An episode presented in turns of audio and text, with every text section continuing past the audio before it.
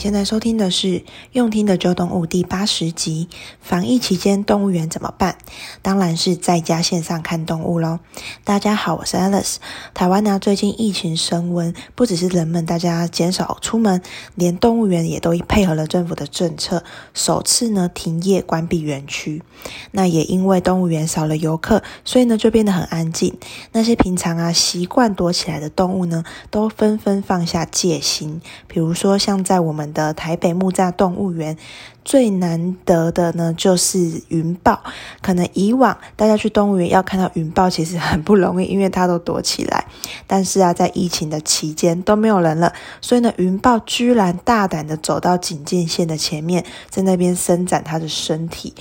那木栅动物园呢，他还特别做了一系列的直播。这系列呢，直播叫做“没人气动物园”，让大家在防疫的期间，可以透过线上的方式来看到各种动物的模样。那没想到啊，这一系列的直播上线之后就大受欢迎，在直播的时候啊，甚至。呃，曾经涌入上万人次在同时观看，所以啊，也确实呢，让很多人在家里防疫关太久的时间呢，可以解闷一下。那但是啊，因为台湾的疫情其实比其他国家还要晚来爆发，所以啊，其实说实在，从呃动物园停业到现在也差不多也才一个多月而已。那在其他国家的动物园呢，其实在去年也都曾经面临过很长期关园的困境。那如果台湾再久一点的话，才能够恢复原状，动物园会变成怎么样呢？所以今天就想要来跟大家分享一下其他国家的动物园他们的经验。那我们就赶快开始今天的节目吧。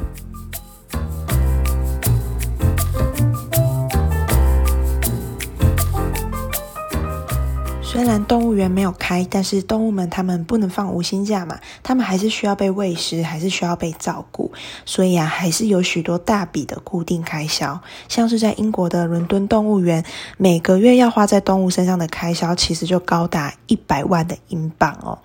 那在美国啊的动物园，他们基本上平均只有三到六个月的预备金，所以当政府他们在决定预算的时候，基本上我想大家都可以想到的，动物园一定不会是首要的考量，一定不会是预算被放着比较多的地方。因此啊，如果疫情持续下去的话呢，其实动物园。第一个会面临的困境就是没有游客，那没有游客就会没有足够的收入可以来照顾动物。当然呢、各国的动物园他们都会努力的在疫情期间有想了一些方式来帮自己募集资金，比如说像在日本北海道的北札幌野生动物园，他们呢就蛮有创意的，他们的募资平台上面，然后推出了一些由呃动物园内的动物加工后的商品，比如说。都很可爱哦，像是水豚，他们呢自己亲脚踩踏过脚印的衣服，还有狮子，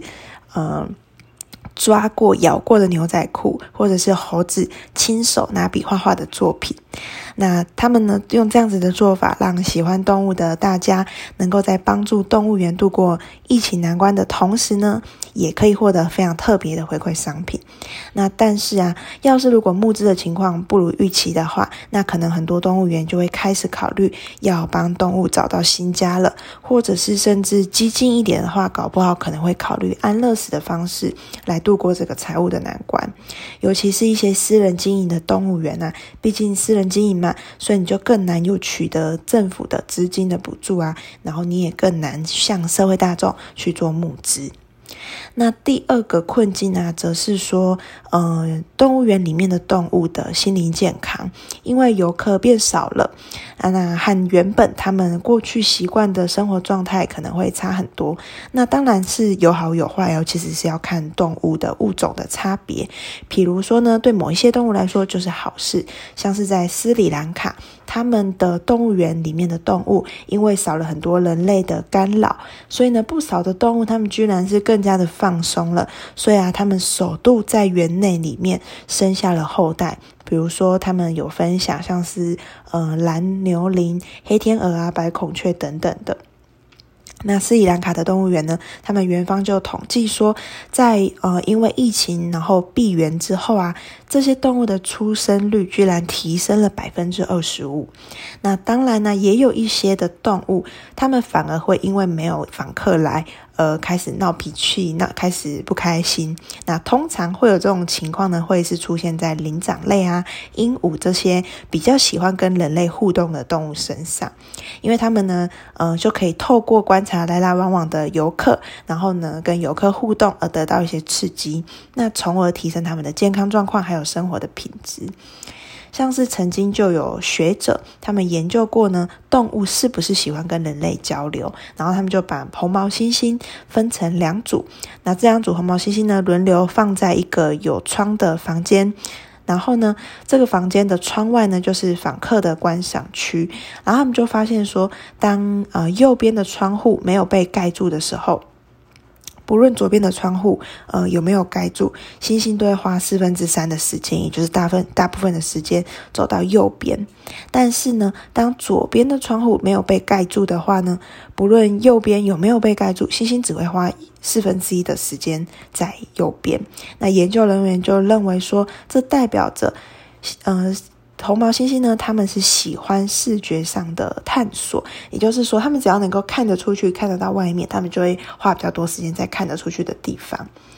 因为才看得到不一样的东西嘛。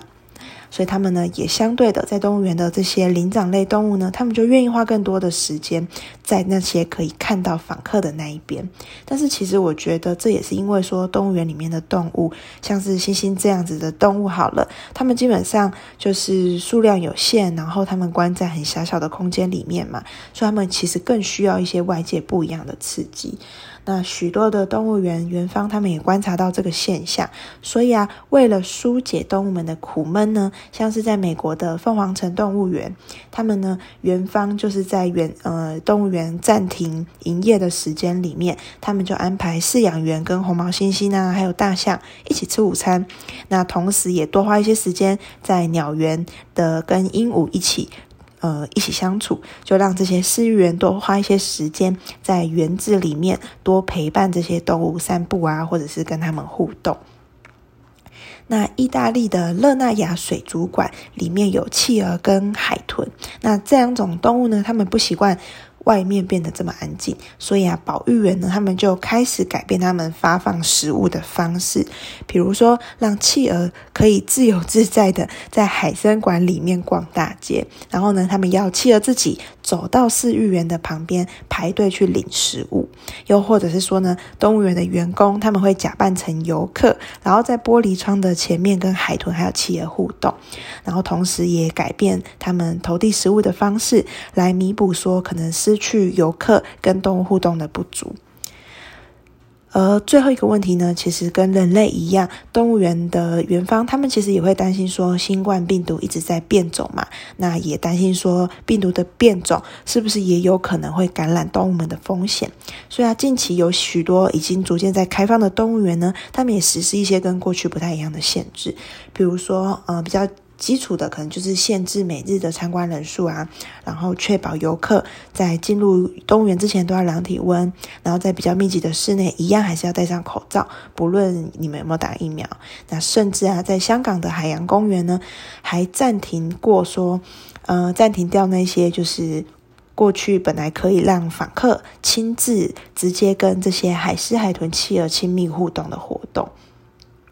就只能用观赏的。那在这些限制里面，我相信其实一定还会存在着很长一段的时间。毕竟病毒的呃变异啊、扩散的速度太快了，所以在短时间之内，其实比较难回到过去的状态。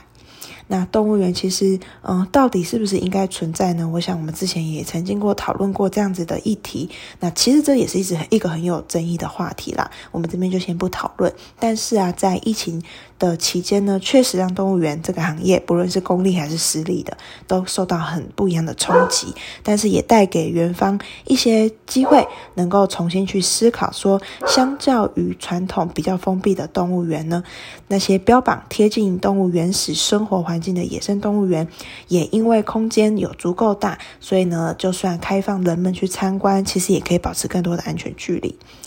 所以在疫情的期间，也比传统封闭式的动物园更有机会可以开放。那这些传统动物园是不是也可可以呢？开始来思考说，呃，自己能够做出一些怎么样的转型？好，那我们今天的节目就到这边。最后啊，跟大家分享，可以追踪台北市立的木栅动物园的 IG。那我会把嗯。连接呢，放在 Podcast 的资讯栏跟 Facebook 这集的发文的里面。那时不时呢，就可以看到台北木栅动物园他们直播动物的影片哦。在防疫的期间呢，我们在家里看动物也是很疗愈的一件事。好，那我们就下次见喽。